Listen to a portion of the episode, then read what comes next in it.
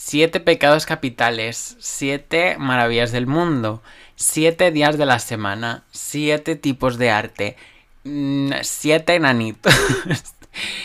y como no podía ser de otra manera, pues este es el episodio 7 de este podcast. Y de igual forma, eh, este episodio, al menos eso espero, va a ser pues muy especial. Y ya os adelanto, y no os alarméis,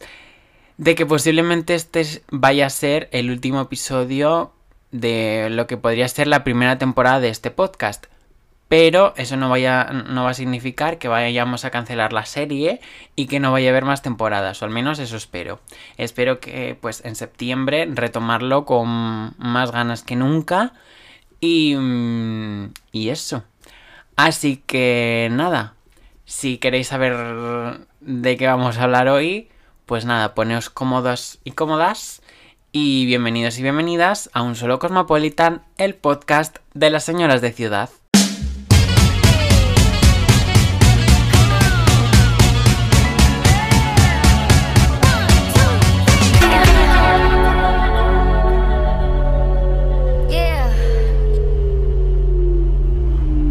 Creo que con todos los episodios que llevo, todavía no había hecho ningún tipo de mención a la propia música de este podcast, que además sé que muchos y muchas de vosotros os gusta eh, la intro de, este podcast porque os transmite muy buen rollo y, y yo creo que era un poco lo que pretendía en ese sentido, entonces me siento pues orgulloso de la decisión que tomé de utilizar esta música. Y nada, que quería hacer mención ya que este es como un cierre de temporada, quería que fuese quizá un poco más personal. Porque a fin de cuentas, en verdad,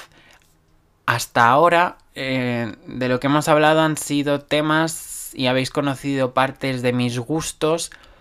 pero realmente no he hablado de mí ni he opinado de cosas em, que podemos decir más trascendentes. Al final habéis conocido mis gustos quizá más musicales, eh, audiovisuales, incluso alguno literario, pero realmente no me he sentado aquí y os he soltado de repente el rollo, por así decirlo. Y es que en verdad la cosa mm, no sé por qué yo no quisiera, de hecho uno de los objetivos que tenía a la hora de crear este podcast era que de alguna manera una parte de mí también se eh, se transmitiese o se viese reflejado en este podcast. Lo que pasa es que pues tenía un poco de miedo. Sí, o sea, realmente la palabra es miedo, porque realmente me sentía inseguro porque al final em, cuando uno sube este tipo de contenido a, a internet realmente está un poco expuesto a que el resto de personas lo vean. O sea, al final ese es un poco el propósito de hacerlo público. Pero claro, yo realmente creo que no me sentía preparado para mostrarme tal cual soy, por así decirlo, así ya, pum, de primeras. Y eso, pues en el fondo sé que es un problema, pero realmente es un poco como, como me sentía. Entonces, eh, como este va a ser el último episodio de la temporada, pues quería pues un poco hablaros de mí y, que me conozcáis un poco. Y, y, bueno, decir que estamos ya, estoy grabando esto ya a mediados de julio y ha pasado ya el orgullo. Bueno, mejor dicho, el orgullo.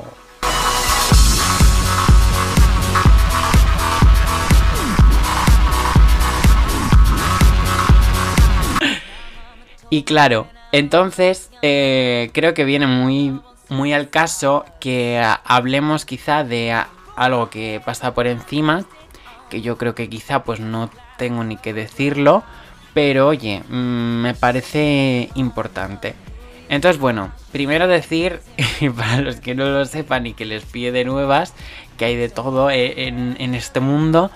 pues yo pertenezco a, a la comunidad LGTB, como se suele llamar.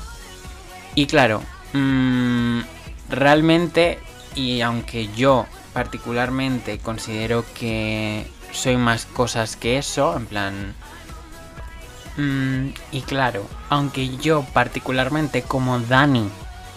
individuo, considere que pues soy más cosas que eso, eh, lo que no puedo negar es que esta faceta de mí o esta característica de mí mismo ha definido en gran medida eh, la persona que soy a día de hoy. Ya sea aun cuando estaba, por así decirlo, dentro del armario, entre comillas, todavía en esos momentos realmente me determinaba hasta un punto que es bastante fuerte. Y claro, mm, es, es llamativo, puesto que muchas veces algunos y muchos detractores de, de que se celebre el orgullo LGTB y, hablan de a lo mejor, ¿por qué no existe el orgullo hetero? Bla, bla, bla, bla, bla realmente dicen, es que parece que basan su identidad o su, su, que solo son eso, en plan de... Y claro, hasta cierto punto tienen razón, pero lo cierto es que del mismo modo que mm, yo estoy condicionado y me y esta característica de mí mismo me define en gran medida, lo quiera o no, eh, tú, persona cis hetero en este caso, también estás determinado de esta manera y tu manera de ser o tu condición, que hablar de condición me parece ya problemático en 2021, pero es la palabra que se ha utilizado hasta hace prácticamente nada, incluso hay gente que sigue hablando de sí mismo o sí misma, así en plan de mi condición, pues esa condición de ellos también está determinada y muy muy muy presente en su día a día, aunque ellos no se den cuenta de ello, porque al final siento sonar mm, súper repetido porque siento que este mensaje ya está muy, muy, muy, muy, muy presente. Pero es cierto que al final vivimos pues en la cis heteronorma y, y aunque esa persona particularmente no se dé cuenta, realmente vive rodeada de su cis heterosexualidad, entonces no percibe que también eh, él o ella eh, lo vive... Creo que me estoy liando un poco, pero creo que se me está entendiendo. Entonces, bueno, porque he empezado diciendo pues que soy LGTB. Y todo esto viene y porque quiero explicar por qué surgió este podcast y por qué em, tengo intención de, continuarlo. Entonces, bueno, como he dicho, a mí el pertenecer a esta comunidad pues Em, ha marcado mi manera de ser. Tampoco creo que sea quizá el episodio indicado para meterme a hablar de mi infancia, porque afortunadamente quizá tampoco puedo hablar de la historia traumática que muchas personas puedan contar, pero sí que considero que mm, cuando pasas a cierta edad y pues quizá estoy hablando de la adolescencia e incluso preadolescencia, mm, tu manera de ser empiezas a darte cuenta de que no encaja en, en lo, que, lo que se espera de ti y aunque en tu entorno, como realmente era mi caso, no hay y no hubiese habido ningún problema en que te expresases de tal o cual manera, tú mismo de alguna manera te reprimes porque piensas que de esa manera si no, si, si no te ocultas vas a ser pues atacado y vapuleado por la sociedad en general. Y eso fue un poco lo que me pasó a mí. Cuando pasó la preadolescencia, o sea, estaba en esa etapa, hubo un evento que pues me marcó definitivamente y que me costó mucho desprenderme de ese que podemos decir trauma. Y bueno, básicamente mm, tampoco voy a explayarme la historia porque realmente me remueve bastante por dentro, pero eh, un día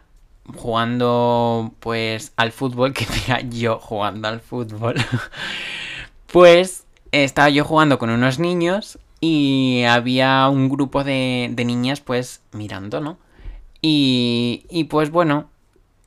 es quizá el murmullo, eh, las risas bajitas que quieren que no les oigas, pero a la vez sí quieren que les oigas. Es esa burla lo que mm, hizo que pues no volviese a ir al parque como hacía y que empezase un,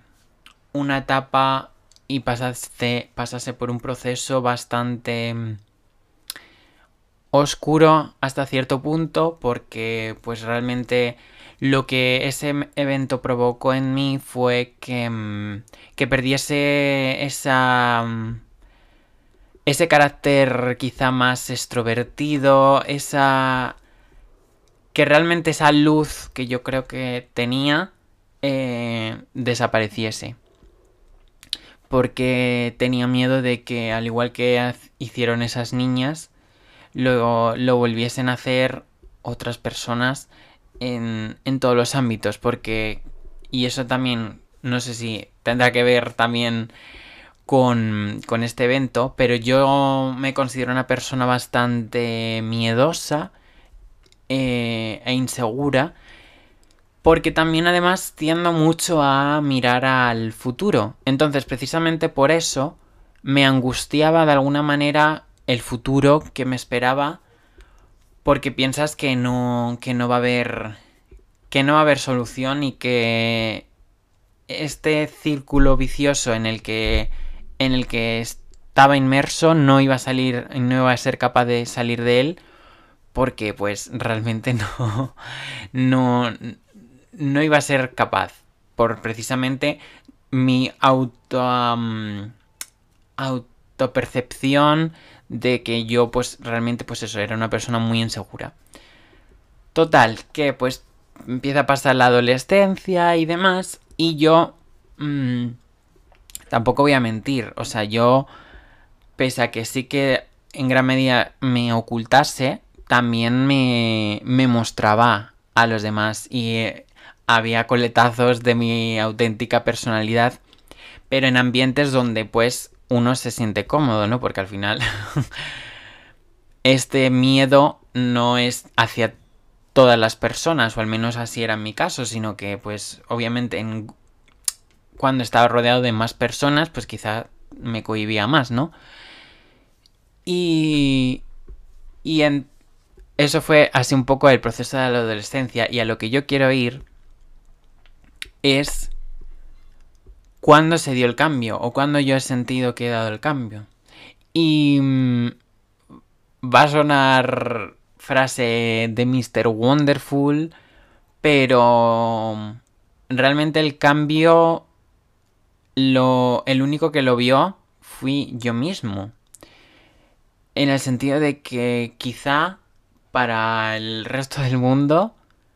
yo era prácticamente la misma persona, pero había algo en mí que había hecho como clic y que mm,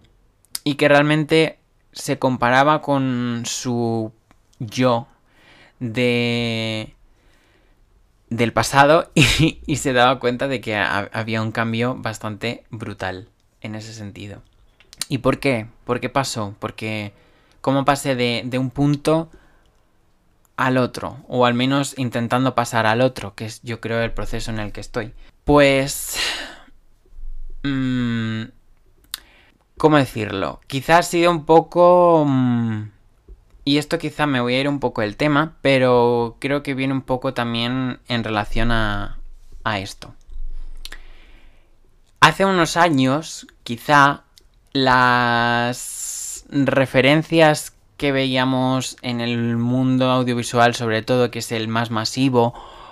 y, la percepción que uno mismo tenía de, del resto de la sociedad en cuanto a, en este caso, ser LGTB, era, no voy a decir mínimo, porque sí que yo, afortunadamente ya en mi época, en mi época,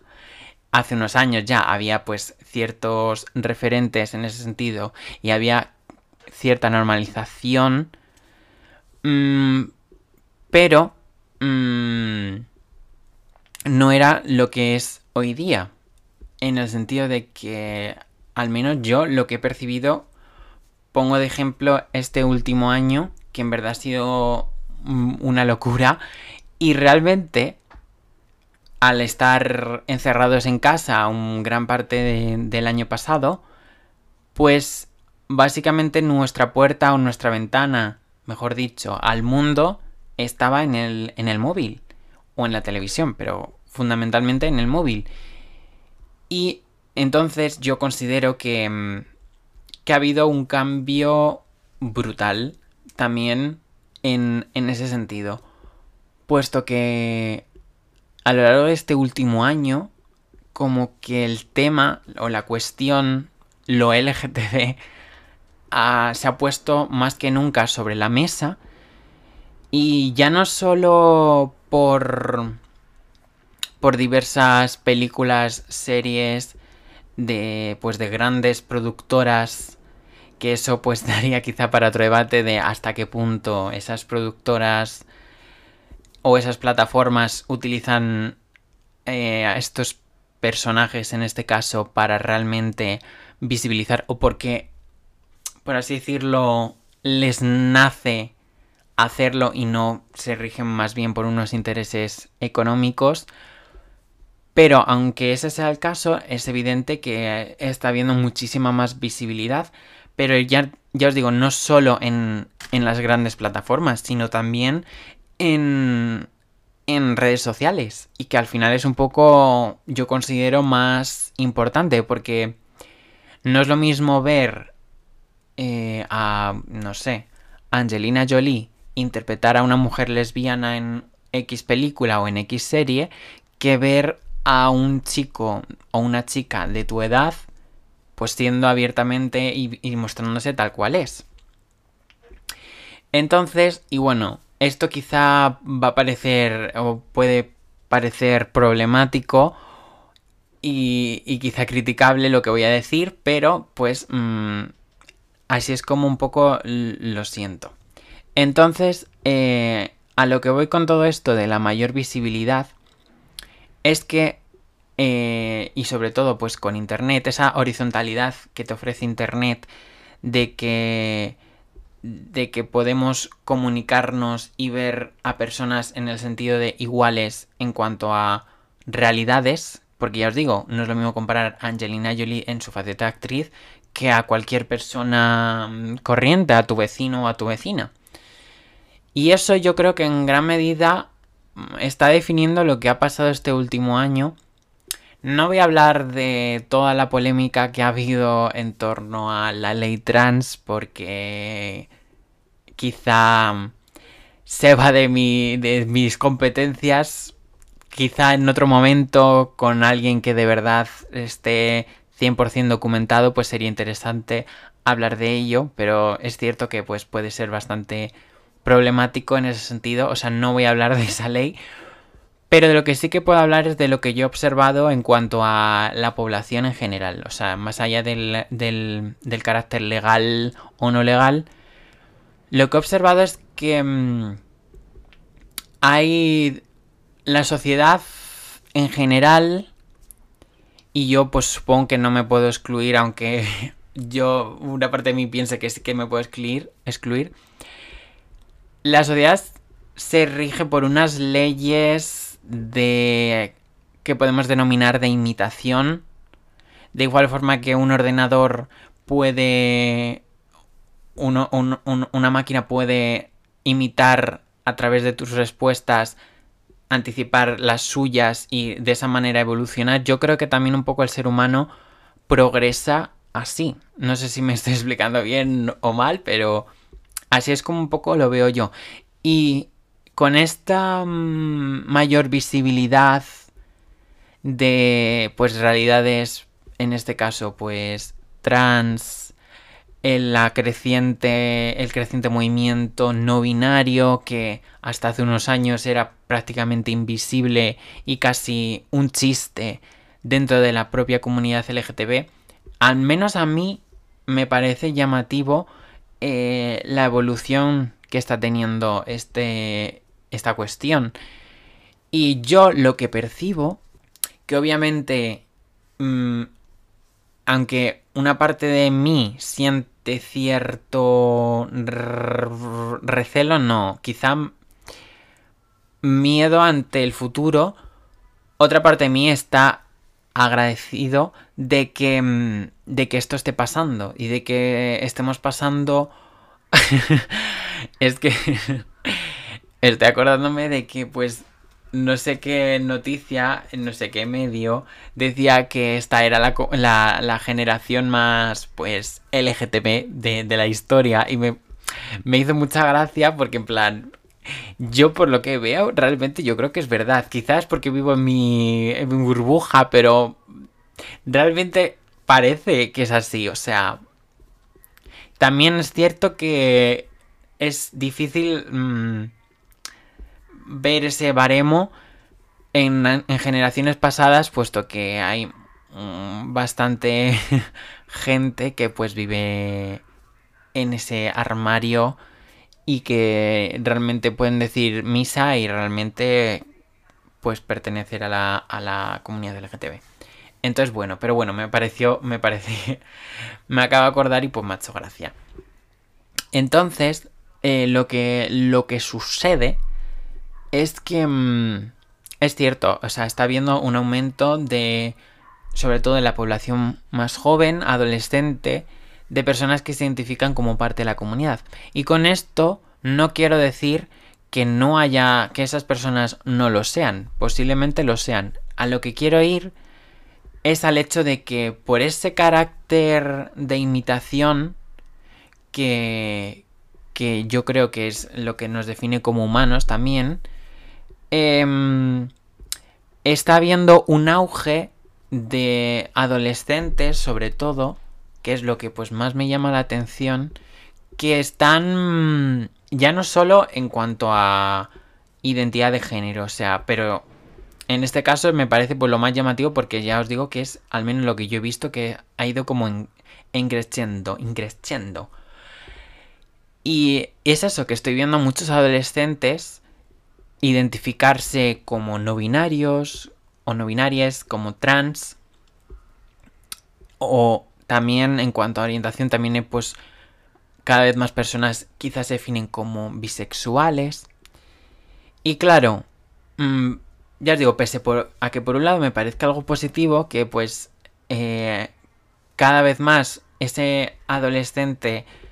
pueda vivir su vida con total normalidad en el sentido de que mm, pues pueda salir en su colegio, en su instituto, eh, vestido o vestida como le dé la gana, que pueda estar saliendo o hacer lo que le dé la gana con quien sea, sin que haya ese cierto rechazo social y personal en cuanto al miedo, pues a mí me parece algo positivo. O sea, hasta ahí estoy totalmente mm, feliz de que esto esté pasando. Pero lo que me preocupa un poco es el hecho de que mm, esos adolescentes, por esa imitación, lleguen a, a perderse o a, o a negar cierta parte de sí mismos. Y es, es parece como paradójico cuando estoy hablando de personas que realmente se están descubriendo fuera de la cis heteronorma y eso realmente ya es un poco descubrirse en tu totalidad. Pero lo que yo creo, y esto ya sí que es una opinión personal, em, cuando hablamos de visibilidad, y esto es algo que yo creo que no se dice en Twitter, cuando estamos hablando de visibilidad estamos hablando de representar realidades. Pero lo que yo creo es que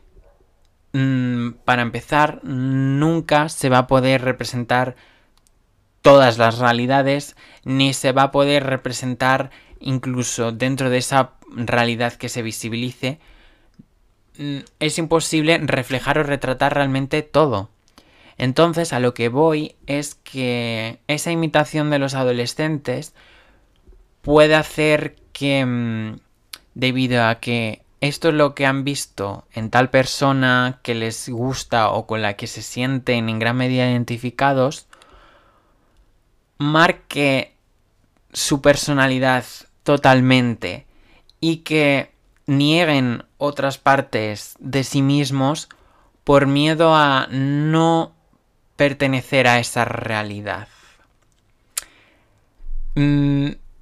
no sé si me estoy explicando bien, mal, pero es un poco así como, como lo veo. Y entonces, para mí lo problemático es que, mm, que ese niño o ese adolescente em, en este proceso de, autoaceptación y en ese proceso de autoconocimiento, mmm, por así decirlo, imposte ciertas partes de sí mismo por esta aparente visibilidad que vemos en redes sociales, que a fin de cuentas no es más que algo que alguien ha querido que veas. Porque esa mm, visibilidad de redes sociales, que por eso yo pienso que es ha sido bastante Em, relevante lo que ha pasado este último año de haber estado encerrados y que nuestra única ventana al mundo haya sido el móvil, em, pues realmente puede ser que pues, seamos influenciables. Con todo esto, para nada estoy justificando a... ya sabemos qué grupos, ya sabemos qué movimientos, qué partidos que puedan utilizar esto que estoy diciendo como arma arrojadiza contra en este caso la, la comunidad LGTB. Puesto que yo esto no solo lo quiero aplicar a esto, y lo único por lo que estoy hablando de esto en particular es porque a mí me toca más quizá personalmente, pero yo considero que eso sucede con absolutamente todo. En la manera en la que aparentemente las relaciones eh, amorosas funcionan, por cómo se ven en redes sociales, por esos comentarios de personas que parece que saben de cómo deben funcionar eh, en general las personas o cómo deben de ser, es todo lo mismo. O sea, por eso digo que no, no es para nada un ataque, ni para nada, ni en absoluto hacia estas personas, sino simplemente quería pues un poco mm, analizar en ese sentido eh, cómo, cómo funciona o cómo está funcionando el mundo. Y por lo que mm, a mí me da miedo y es por lo que quizá pues me siento un poco agradecido de, de haber nacido en el momento en el que he nacido, es que mm, realmente yo he podido mm, crecer y desarrollarme desde desde quizá y esto no estoy diciendo que sea positivo, pero a mi manera de verlo, el haber estado yo encerrado en mí mismo me ha servido para marcar claramente los límites y darme cuenta de los mensajes que, que me llegan. Y lo que sucede con generaciones posteriores a la mía es que considero que están más expuestos a recibir todo tipo de mensajes. Y esos mensajes de visibilidad, aunque aparentemente, y bueno, realmente sean positivos, puesto que niños y adolescentes cada vez se están descubriendo a sí mismos más pronto, también puede ser un poco un arma de doble filo, porque como todo adolescente, o al menos pues así lo veo yo, quiere a toda costa pertenecer a algo. Y mm, siento que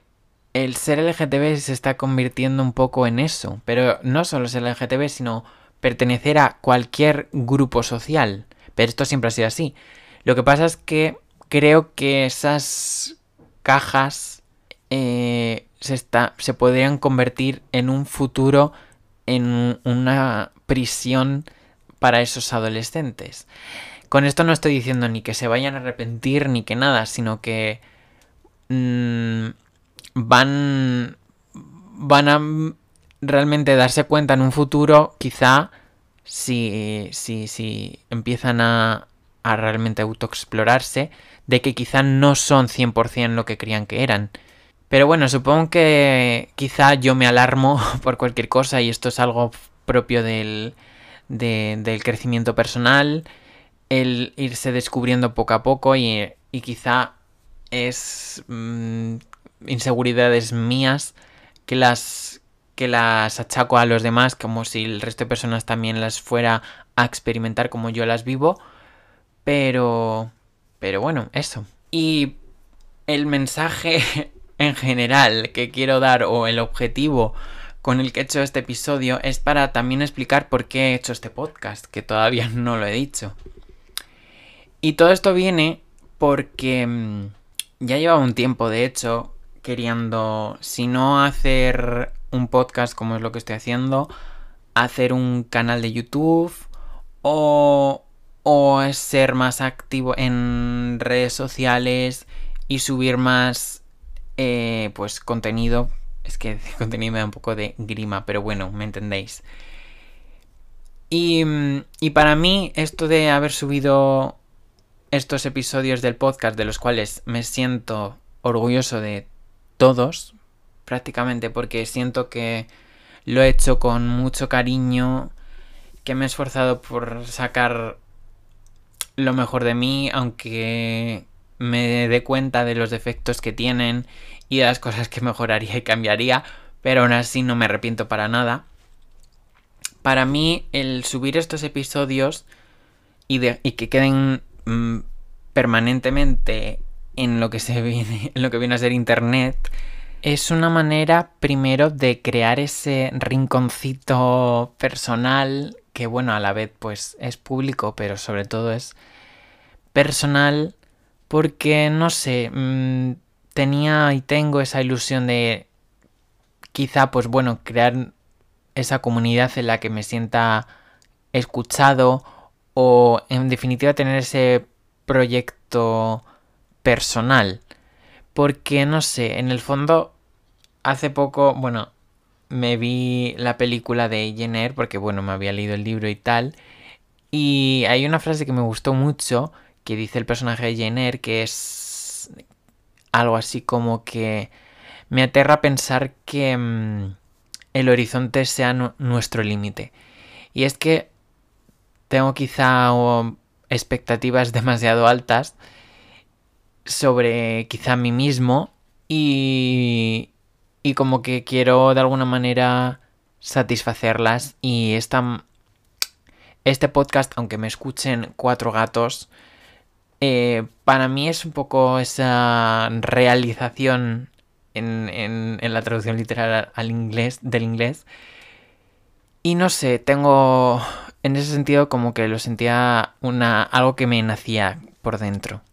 Y el otro motivo que me impulsa a crear este podcast sería que es una manera de, mm, de verme a mí mismo en, en diferentes etapas de igual forma que cuando uno ve la fotografía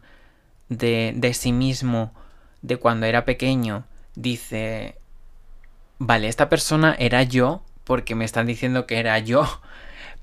pero realmente no soy yo. Y yo lo que quiero ver es si con el tiempo, cuando pase pues un tiempo considerable, eh, reescuche o pues sí, reescuche en este caso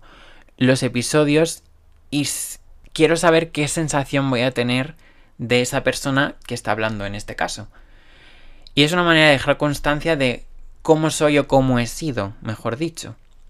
Y darme cuenta cuando pase el tiempo de si realmente era yo o no, o no era yo si realmente estaba impostando una manera de, de ser o de pensar y que realmente como soy en ese momento es como soy realmente. Y, y bueno, para, para, ir, para ir cerrando un poco, porque creo que pues he sido un poco confuso y caótico. Confuso en cuanto a, a los temas, quizá